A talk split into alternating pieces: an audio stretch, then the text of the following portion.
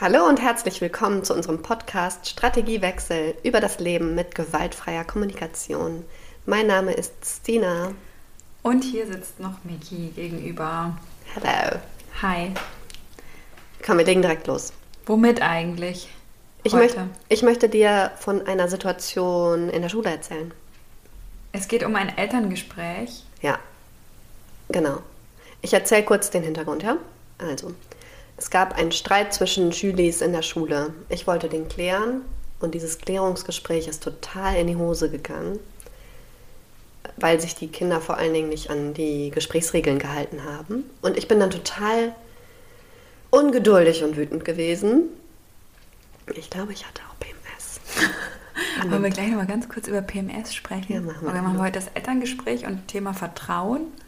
Würde ich da ja so drüber schreiben. Ja, Und dann noch PMS. Ja. Okay. Okay, gut.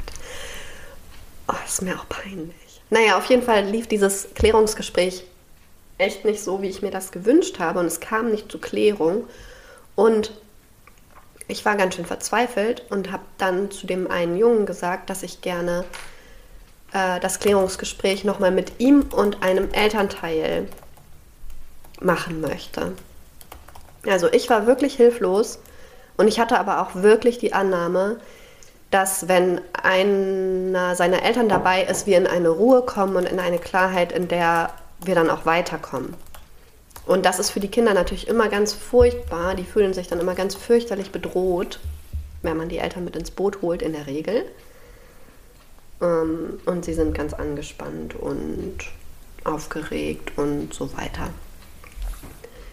Und als dann an diesem Tag die Schule zu Ende war, rief mich der Vater an, bevor ich ihn anrufen konnte. Und er war ziemlich wütend, denn er hatte ein, ein, zwei Wochen vorher auch ein Anliegen an die Schule gehabt.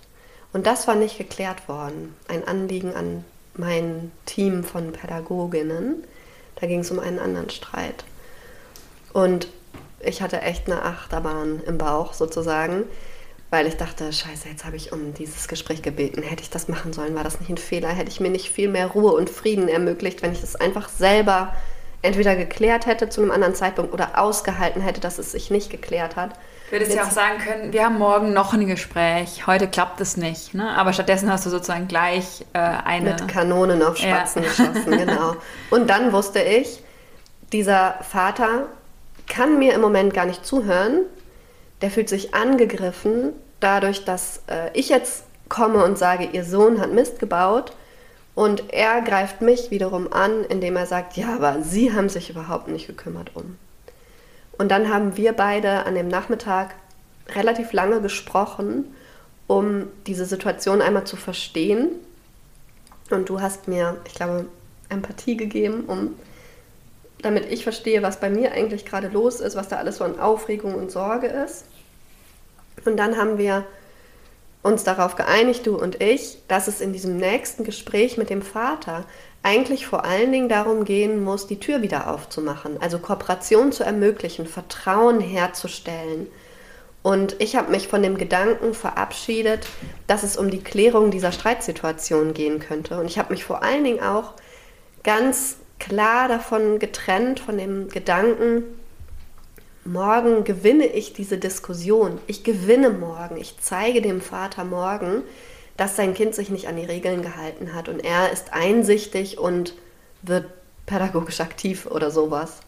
Ich glaube, dass, also das, was da passiert ist, ne, also ich habe ja erstmal ganz viele Fragen für mich geklärt oder habe versucht, mit dir rauszuarbeiten, worum könnte es eigentlich gehen in diesem Gespräch. Eigentlich ist es ja toll, ein Elterngespräch zu haben. Und das kommt ja gleich auch noch, dass wir das rausgearbeitet haben, warum.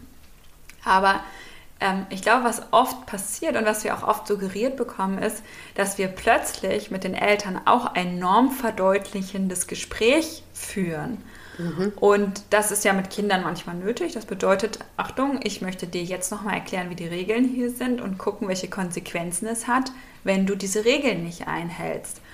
Und dadurch verlassen wir dann aber in der Eltern ähm, Lehrkraftbeziehung die Augenhöhe und das Gespräch geht total schief, weil es plötzlich dann darum geht, die Augenhöhe wieder zu gewinnen. Ich habe dann oft Eltern erlebt, die einem erzählen, dass, man, dass ich alles falsch mache zum Beispiel, weil es sie natürlich spüren, dass es gerade nicht um Verbindung und Erziehungspartnerinnenschaft geht, sondern dass es irgendwie darum geht, dass ich sie ja belehren will oder so und das ist unangenehm.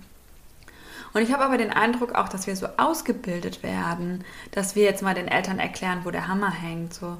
Und anstatt sie wirklich als gleichberechtigte Erziehungspartnerin wahrzunehmen und dann zu gucken, was kann, können wir jetzt gemeinsam eigentlich erreichen, ähm, damit ja, das besser läuft in der Schule eigentlich für das Kind.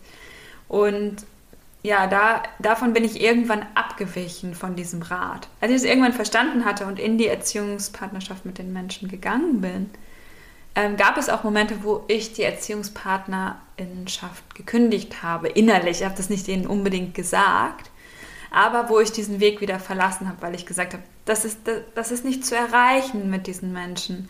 Und ähm, deswegen müssen, machen wir das jetzt mal nicht mehr. Was aber natürlich bedeutet, Ausnahmen bestätigen die Regel in äh, 25 von 26 Fällen habe ich das natürlich immer gemacht. Und dann gab es wenige Kinder, wo ich entschieden habe, dass wir Schule und Elternhaus einfach trennen und sage, hier sind, also das, ich kläre alles mit dem Kind, weil ich dort nicht weitergekommen bin. Okay, und das in, an dem Punkt war ich aber bei diesem Vater nicht, dass ich eingeschätzt habe, dass das mit ihm nicht möglich ist. Und der Grund war, war, weil du gesagt hast, dass diesem Kind seine Eltern unglaublich wichtig sind und es auf die hört. Und da habe ich gesagt, okay, das ist eine Ressource, ähm, wo wir in Wertschätzung gehen können und auch darauf aufbauen können. Ja, das vorbereitende Gespräch mit dir hat mir vor allen Dingen auch nochmal geholfen, diesen Vater in seiner Schönheit zu sehen. See me beautiful. Ähm, über den gab es nämlich vorher Gerüchte ich kannte den gar nicht persönlich, aber ich weiß, dass es so ein paar Kontakte gegeben hat, die meine Kolleginnen nicht als erfolgreich und angenehm empfunden haben. Und deswegen hatte ich von ihm Geschichten gehört und Urteile über ihn gehört, die mich unsicher gemacht haben. Und du hast dann, glaube ich, nochmal formuliert, ah, guck mal, da ist ein Vater, der sich kümmert. Und das könntest du auch nochmal herausstellen und sagen, danke, dass Sie da sind, wenn Ihr Kind es braucht und wenn ich es brauche, damit es Ihrem Kind hier gut geht. Das war das mein alter echt Trick. Perspektivwechsel. Ja, genau, das ist mein alter Trick, ja. Guck, mit wem du dich vergleichst. Ich habe ihn halt direkt, so wie ich das Kind, habe ich ihn direkt mit Menschen verglichen, die also wo ich erlebt habe in meinem Berufsleben, die gar nicht in die Schule kommen. Vielleicht auch nicht, weil sie sich nicht kümmern, sondern weil sie sich nicht trauen. Ich weiß die Gründe nicht. Oder weil andere Sachen halt einfach immer alle wichtiger sind. Es sind wirklich nur ganz wenige Eltern, bei denen das der Fall ist, zum Glück. Aber es kommt halt immer mal wieder vor. Und mit denen habe ich ihn verglichen und gesagt, hey, ist doch richtig cool, dass er so sofort auch sich bereit erklärt hat, in die Schule zu kommen. Ich möchte dir übrigens widersprechen. Ich glaube nicht, dass ich so ausgebildet worden bin, Eltern eher irgendwie klare Kante Aber du hast zeigen. auch eine sonderpädagogische Ausbildung und keine gymnasiale. Genau, ich glaube, dass das, na, ich würde eher sagen, dass ähm, dieser Aspekt der Elternarbeit in der Ausbildung ein total kleiner ist und wir uns eher in der Schule gegenseitig erziehen mhm. und da dann nicht mit Zeit und mit Struktur und mit einem Ideal im Kopf, sondern eben mit diesen kleinen Geschichten, die wir uns über Eltern erzählen und das sind halt häufig Situationen gewesen, in denen es Stress gab. Ja, okay, das ist vielleicht auch ein Missverständnis. So Wenn ich Ausbildung sage, dann meine ich nicht äh, die Studienausbildung, sondern das Referendariat. Und es stimmt, dass meine Ausbilder haben nicht eigentlich darüber gesprochen, wie man mit Eltern spricht. Die hatten auch richtig, also zu überwiegend eine richtig coole Haltung, sondern es ist eher die Kultur, in die wir reinwachsen. Ja, und vor allen Dingen auch eine Kultur, wie gehen wir damit um, wenn es irgendwo Widerstand gibt, wenn, wenn es Streit gibt dass man dann ganz schnell in diesen Reflex reinkommt, die Leute, die einem nahestehen, zu stärken und in so ein Gewinnen wollen reinzukommen und Recht haben wollen, anstatt ich wünsche mir, dass wir dann gucken, okay, hier gibt's, der, der Mann hat hier einen Widerstand, der ist wütend, das ist echt. Also hier sind wirklich Bedürfnisse von ihm gerade nicht erfüllt und ich könnte dazu beitragen, wenn ich das wollte. Und wirklich die Kooperation anzustreben und auch so ein Fließen von Bedürfniserfüllung in beide Richtungen ernst zu meinen und ein See Me Beautiful ernst zu meinen und es nicht nur zu machen, weil ich dann wirksam bin. Mhm. Ja, und dann habe ich nochmal versucht, zu, das Ziel des Elterngesprächs war mein Ratschlag dann, dass, äh, dass das Vertrauen ist und nicht äh, eine Belehrung. Und das hat auch nochmal viel verändert. Ne? Genau. Es hätte ja auch alles falsch sein können. Ich war richtig froh im Nachhinein, dass das geklappt hat. Also eigentlich äh, merke ich, dass es mich immer total stresst, wenn ich ein Gesprächsziel habe in Schule, weil ich dann in der Situation oft erst richtig merke, was geht ihr eigentlich heute? Was, welche Informationen sind zumutbar? Wo stehen die Leute gedanklich und so weiter? Und dann rücke ich oft von diesem Ziel wieder ab und bin auch mit weniger oder mit was anderem zufrieden. Und dieses Ziel, Vertrauen zu leben, das war ein gutes für mich, weil es genereller war, weil es ein Bedürfnis war und nicht eine Strategie. So. Genau, und damit bin ich dann so mantraartig in dieses Gespräch reingegangen. Und dann hast du Empathy First eingehalten. Ja, genau. Genau, das ist ja auch so ein Aspekt von Rosenberg, dass er sagt, Empathy before Education. Sagt er das so? Ich weiß nee, nicht. Ich kenne nur Connection Empathy First. Ja. ja. Connection before Education oder sowas. Also guck erstmal, dass die Verbindung zwischen euch stimmt bevor du etwas von jemandem verlangst oder etwas beibringen möchtest oder motivieren möchtest oder so. Genau, das habe ich gemacht. Und vor allen Dingen habe ich auch gedacht, ich wünsche mir so sehr, dass dieser Mann mir zuhört. Was braucht er denn, damit er mir zuhören kann?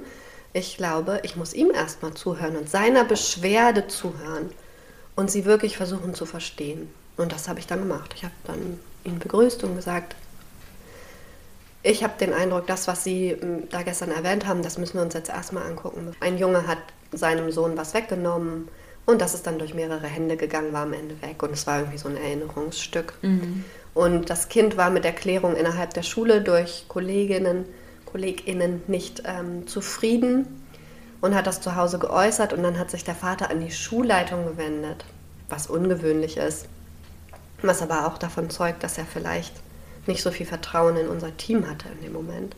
Und darauf wurde dann nicht mehr reagiert von mhm. unserer Seite. Und also der Schmerz, der, der, da entstand. Von der Schulleitung. Doch die Schulleitung hatte gesagt, äh, vielen Dank, wir leiten das weiter. Ja. Was sollen die machen? Ja.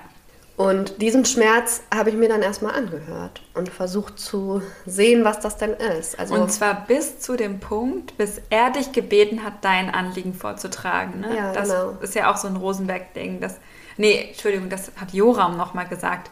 Wait until he begs you to speak. Ja. Also so viel Empathie geben, bis der andere sagt, ja, aber was wolltest du denn jetzt? Weil erst dann wird er richtig zuhören. Genau so war es. Also ich habe mir das dann angehört und habe gesagt, okay, ich habe ich hab verstanden, sie sind echt traurig, dass ihnen nicht geholfen wurde, als sie um Hilfe gebeten wurden und dass sie sich wünschen, dass wenn für ihr Kind etwas Wichtiges passiert, dass sie dann in Kommunikation kommen können und so weiter. Und ich habe wahrgenommen, dass diese Sache, die da verloren gegangen wird, noch nicht wieder gut gemacht worden ist. Sie ist aber auch nicht ersetzbar, was können wir tun? Und dann hatte ich dem Kind vorgeschlagen, dass wir den Täter in Anführungszeichen bitten, ihn mal zum Döner einzuladen. Das, das habt ihr gemacht, ne? Ja, das haben wir gemacht. Es war super. Es war eine richtig, richtig schöne Sache. Weil die sind eigentlich ähm, Klassenfreunde, so. Genau, ja. Und es war vor allen Dingen auch nochmal klar, äh, es war nochmal wichtig zu klären, es ist nicht wieder gut zu machen im Sinne von, es wird ersetzt, das Gleiche ist dann wieder da, was vorher da war, sondern wir brauchen etwas anderes. Es geht eigentlich darum zu zeigen, es tut mir leid, dass ich nicht auf diese Sache geachtet habe, die dir wichtig war. Ich bin bereit, mich dafür jetzt nochmal anzustrengen und unsere Kooperation, unsere Beziehung zu stärken. Und das war mit dem Döner total abgegolten. Toll. Und der Vater konnte dann irgendwie das auch gut sein lassen und sich dann mal anhören. Und worüber habt ihr dann eigentlich gesprochen in dem Gespräch? Es ging ja nicht mehr um den Streit, ne? Nee, nicht mehr so, ähm, so genau. Nee, ich habe eher das nochmal abstrahiert und gesagt, was habe ich denn gesagt? Ich weiß das schon gar nicht mehr so genau. Ich glaube, du hast erzählt, dass es einfach immer wieder Vorfälle gibt, wo ähm, es Aufruhr gibt mit diesem Kind, ne? dass er oft nicht daran interessiert ist, äh, Streits zu klären, sondern eher für mehr ähm, ja, Emotionen Trubel bei den sorgt. anderen sorgt. Genau, darüber haben wir gesprochen und das hat den Vater dann auch interessiert. Und dann war auch nochmal so ein klassischer Moment, bei dem ich immer Schiss kriege, in GFK gesprochen, der Streit um die Beobachtung, dass dann Eltern oder Kind sagen, so war das aber gar nicht. Genau so hat das gar nicht stattgefunden.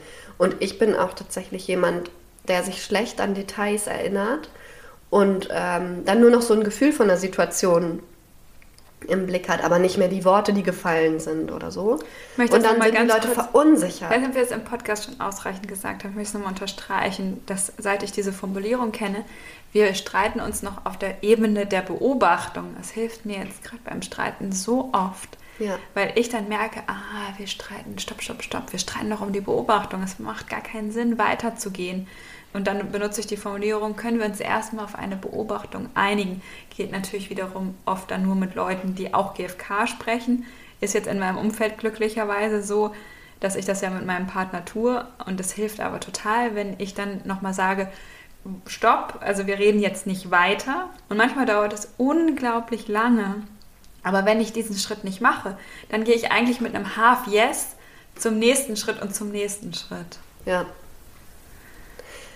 und ähm, ihr konntet euch auf Beobachtungen einigen. Genau, ich habe in ja diesem cool. Schuljahr ähm, Vorfälle in der Klasse schriftlich dokumentiert in einem Buch. Vor allen Dingen, weil ich weiß, dass mein Gedächtnis so schlecht ist und ich dann nicht mehr weiß nach ein paar Wochen, wer eigentlich im Moment mit wem ganz viel im Streit ist und so weiter. Ich habe das auch mal gemacht bei einer Klasse in, in der Altersstufe, um eigentlich zu zeigen, dass es alles nicht so schlimm ist. Also in dem Fall war es so, dass die Eltern die Klassensituation sehr dramatisch dargestellt haben und ich habe einfach dokumentiert, um mal zu zeigen, nein, dieses eine Kind löst nicht immer den Streit aus. Also ich wusste einfach dann nicht, ich brauchte empirische Daten, weil meine Wahrnehmung so oft getäuscht wurde von diesen Urteilen, die andere hatten, zum Beispiel, dass ein und dasselbe Kind immer Streit auslöst oder dass es täglich Streit gibt oder so. Und ich wollte das einfach mal wissen. Ja, genau. Und genau diese empirische Datengrundlage war dann da im Raum. Ich habe dieses Heft geholt und dann ein, zwei Beispiele vorgelesen und das hat dann schon gereicht, um mich mit ihm auf eine Beobachtung zu einigen also dass er, er, hat gesehen, dass ich es über Wochen dokumentiert habe und dass der Name seines Sohnes da auftauchte und dann war nicht mehr wichtig, was genau passiert ist, sondern er hat mir vertraut, dass ich das jetzt nicht gerade manipuliere, um mein Ziel zu erreichen, ihn davon zu überzeugen, dass sein Kind schlecht erzogen ist, sondern dass in dem Alltag, den ich mit seinem Kind teile, tatsächlich häufiger Konflikte passieren. Punkt. Und das war für mich auch super schön, dass ich nicht nochmal sagen musste, ja, du hast aber Arschloch gesagt. Hier neulich, hier steht's doch. Sondern dass wir alle drei nicken konnten zu der Beobachtung, es passieren oft Sachen, an denen du beteiligt bist, oder? Das war eine große Erleichterung. Ich war wirklich froh über diese geteilte Beobachtung. Mhm. Dann konntet ihr euch einfach austauschen darüber und du warst auch gesehen darin, dass ihr ganz schön viel Trouble habt wegen des Kindes. Ja, genau. Ja, und das, was dann daraus entstanden ist, ist eigentlich nur nochmal eine Erneuerung, Bestätigung, Vertiefung dieser Erziehungspartnerschaft.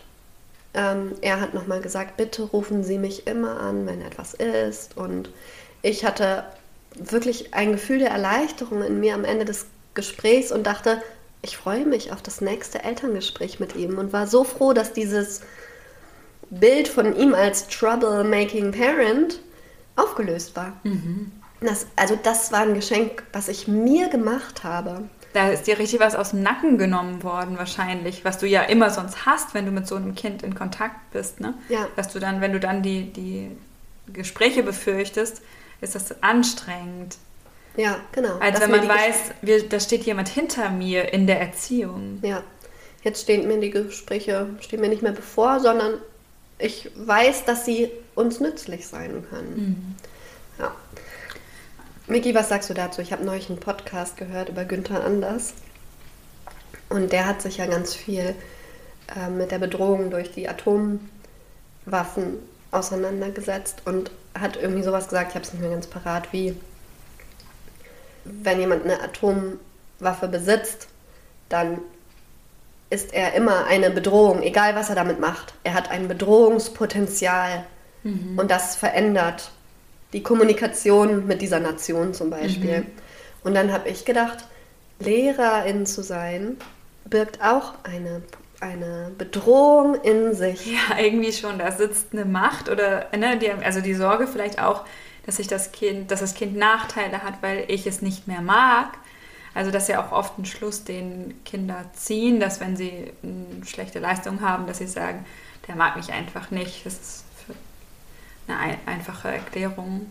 Und ich vergesse das. Ich als äh, Atomwaffenbesitzerin vergesse, welche Macht ich ausstrahle, welche Bedrohung ich ausstrahle, weil ich weiß, wie menschlich fehlerhaft ich bin, weil ich meine KollegInnen kenne, die ihren Job mehr oder weniger gut machen und vor allen Dingen mit ganz vielen menschlichen Schwankungen drin.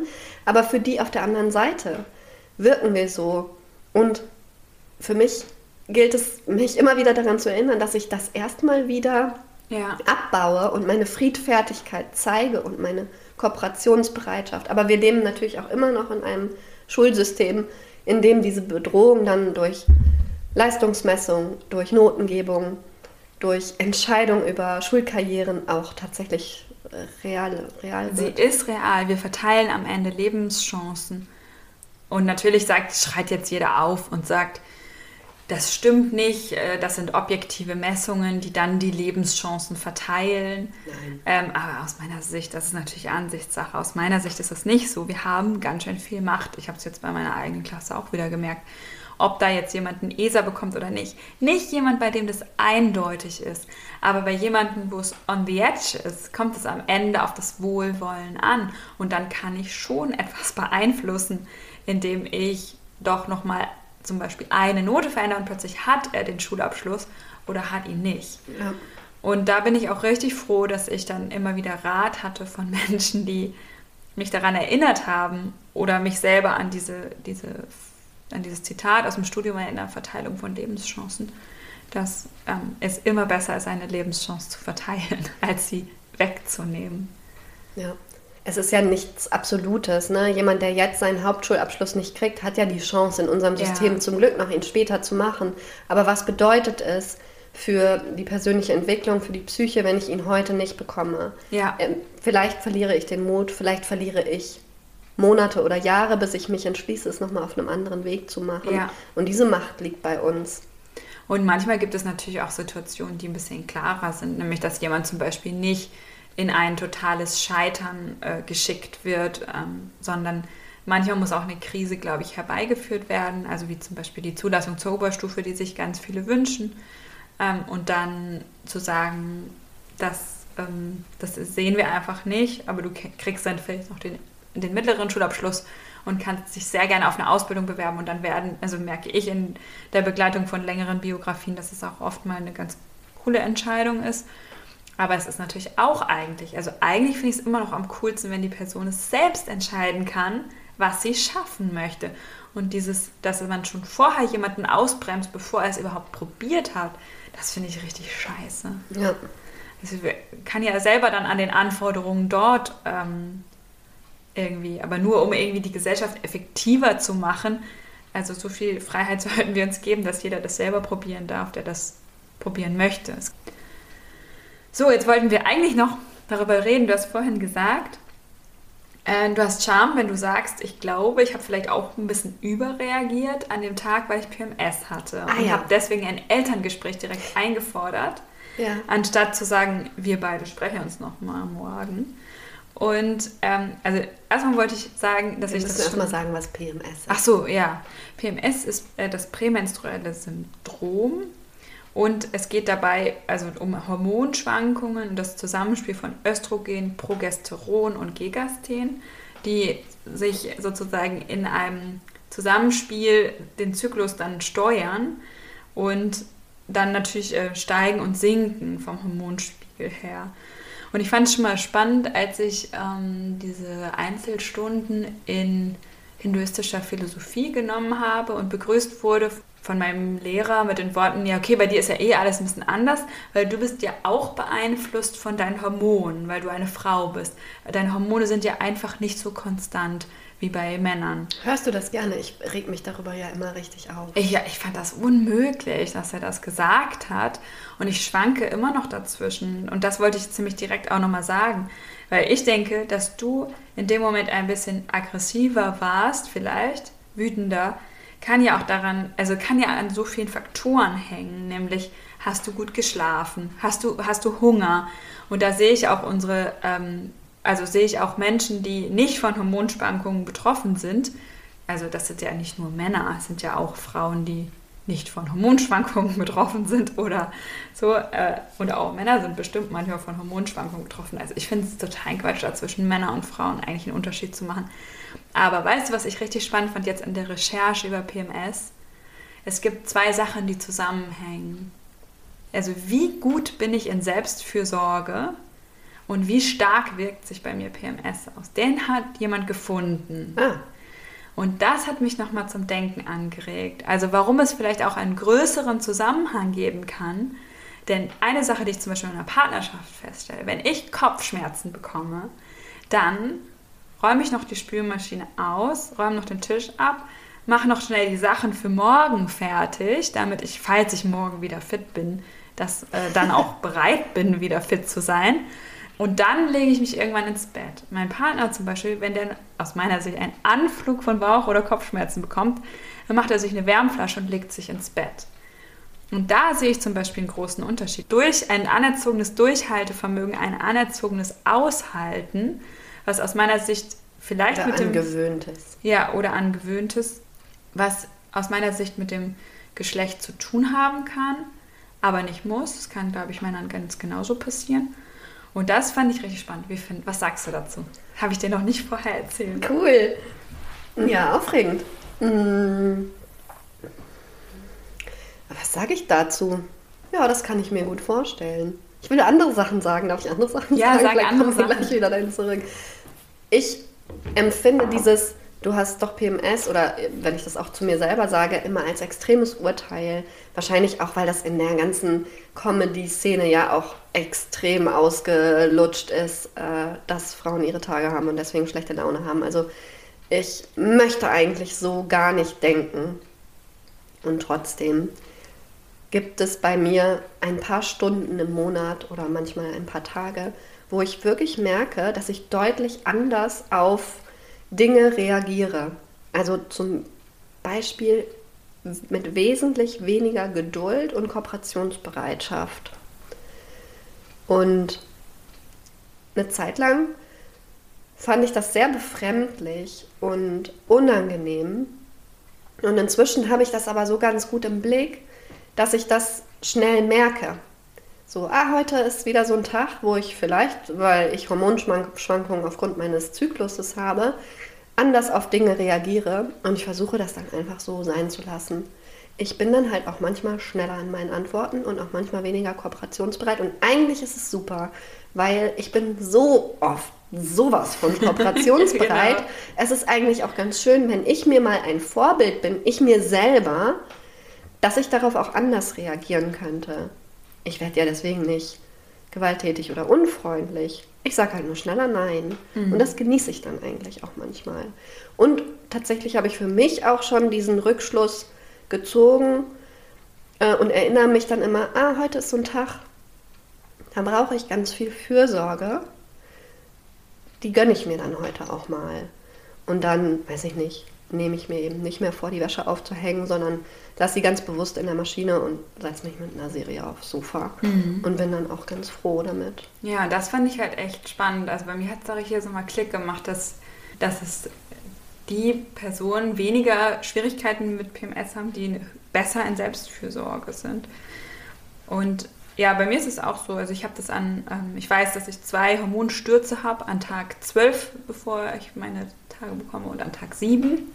Ich tracke ja ganz gerne äh, solche Sachen und äh, schreibe die dann mal eine Weile auf. Und das kann, da kann ich wirklich sagen, da gibt es Evidenz, dass es das gibt. Das ist, denke ich mal, einmal nach dem Eisprung und einmal, wenn die ähm, Regel eingeleitet wird, ähm, hormonell. Ja, ich komme aber trotzdem dann leider oft irgendwie, also ich wache dann irgendwie oft mit einer ganz anderen Grundstimmung auf und ich finde es auch unangenehm. Und was bei mir noch tatsächlich auch ist, ist, dass ich Urteile im Kopf habe. Nicht wie, ich brauche heute Selbstfürsorge oder ich fühle mich heute nicht wohl, sondern ich fühle mich heute unattraktiv. Kleiner Gruß vom Vogel. Ähm, oder ähm, ich bin heute niemandem zuzumuten oder sowas. Und da würde ich eigentlich, also so, wie, so weit wie du da bist, kann ich mir vorstellen, bin ich da irgendwie nicht. Das klingt ziemlich gut. Das klingt gut, aber ich denke gerade darüber nach, ob es auch daran liegt, dass ich nicht in einer Partnerschaft bin. Das heißt, die einzige Person, die sich um mich kümmern kann, bin ich. Und ich erinnere mich, dass ich in Partnerschaft dann auch so verurteilende Gedanken gegenüber der anderen Person hatte. Also damit der ungeduldig war und wütend und mich an diesen Tagen und Stunden viel damit beschäftigt habe, womit ich eigentlich alles nicht einverstanden bin. Ja. Und wenn man das äh, an 27 anderen Tagen aber alles toleriert und gut hinkriegt und kreativ damit umgeht, ist es natürlich auch wirklich schwer, darüber in, ins Gespräch zu kommen. Auch weil meine, meine extreme Haltung an diesem Tag dann ja nicht so nachhaltig bleibt, dass man sie am nächsten Tag noch besprechen könnte, sondern ich denke dann ja wirklich am nächsten Tag manchmal, was hat mich da eigentlich gestern geritten? Das ist doch alles nicht so schlimm. Es ist richtig schwierig. Also gerade dieses Thema Fürsorge dann auch in der Partnerschaft. Also wie viel will ich dann eigentlich Selbstfürsorge leisten oder wie viel brauche ich dann einfach auch Ruhe von meinem Umfeld? Wie viel kann ich da bitten oder ziehe ich mich einfach direkt zurück? Das finde ich auch echt schwierig. Ja, und ich glaube, das ist vielleicht auch etwas Typisches, dieses Spannungsfeld zwischen ich brauche und ich bin aber auch irgendwie heute nicht sozial verträglich. Das ist natürlich in Gemeinschaften echt schwer zu gestalten und irgendwie eine Doppelbotschaft und ja. eine Sache, wo man sich gut mit einrichten muss. Also ich nehme mir jetzt einfach vor, oder ich habe nochmal die Bitte an mich selbst, dass ich an diesen Tagen versuche, damit zu arbeiten, dass ich versuche, anfangen zu denken, oh, ich brauche heute viel Selbstfürsorge ähm, anstatt zu denken, also und auch nochmal aufzudecken, wenn ich dann denke, oh, ich fühle mich irgendwie kacke, anstatt. Ja. Also das dann sozusagen direkt in was an, in eine Bitte umzuwandeln an mich selber, anstatt immer in diesen Urteilen hängen zu bleiben. Ja. Ich arbeite ja auch mit Schülerinnen und Schülern zusammen, die einen sonderpädagogischen Förderbedarf im Bereich emotionale soziale Entwicklung haben. Bei manchen von denen heißt das ja, dass sie zum Beispiel besonders oft und schnell wütend und frustriert auf Dinge reagieren. Ich habe zum Beispiel so einen Schüler, der wirklich eigentlich auf alles, was irgendwie nicht so nach Plan läuft, mit Wut oder Frust reagiert. Und ich stelle mir vor, dass er diesen, dieser Reaktion genauso ausgeliefert ist, wie ich dann meinen Reaktionen an den PMS-Tagen ausgeliefert mhm. bin. Und in der Schule haben wir oft den Eindruck, das wäre eigentlich etwas, was man kontrollieren können müsste. Aber ich glaube tatsächlich, dass da sozusagen Hormon- und Emotionslagen sehr unterschiedlich aussehen können. Sehr große interindividuelle Unterschiede gibt. Und bei uns eben intraindividuelle Unterschiede. Ja. Ah, stimmt. Miki, ich habe in unsere Analytics geguckt. Ja. Und wir haben bald 1000 Downloads. Das können nicht alles wir gewesen sein. ich Komm, wie oft hast du die Folgen jetzt schon gehört? Nein, das können wir nicht gewesen sein. Richtig cool. Ich freue mich darüber richtig dolle. Und ich finde es super spannend, weil ich mir sicher bin, dass auch viele es inzwischen hören, die wir gar nicht mehr direkt kennen. Und ich würde mich so freuen, zu dieser, zur Feier der 1000 Downloads ein paar Feedbacks zu bekommen. Schreibt uns doch einfach nur drei Zeilen, wer ihr ungefähr seid, warum ihr uns hört, was euch gefällt oder was nicht oder worüber ihr gerne mal was hören möchtet. Unsere E-Mail-Adresse ist strategiewechsel.podcast at gmail.com. Wir schreiben es aber auch nochmal in die Show Notes. Unbedingt. Ja, das war unsere 14. Folge. Yay. Und ähm, ich bin mich auch richtig über Resonanz, ähm, Kontakt, Verbindung mit den Menschen, die uns hören, freuen. Ich habe auch ganz viel davon. Es ist nach wie vor so, dass dieser Podcast ganz viel Freude in mein Leben gebracht hat.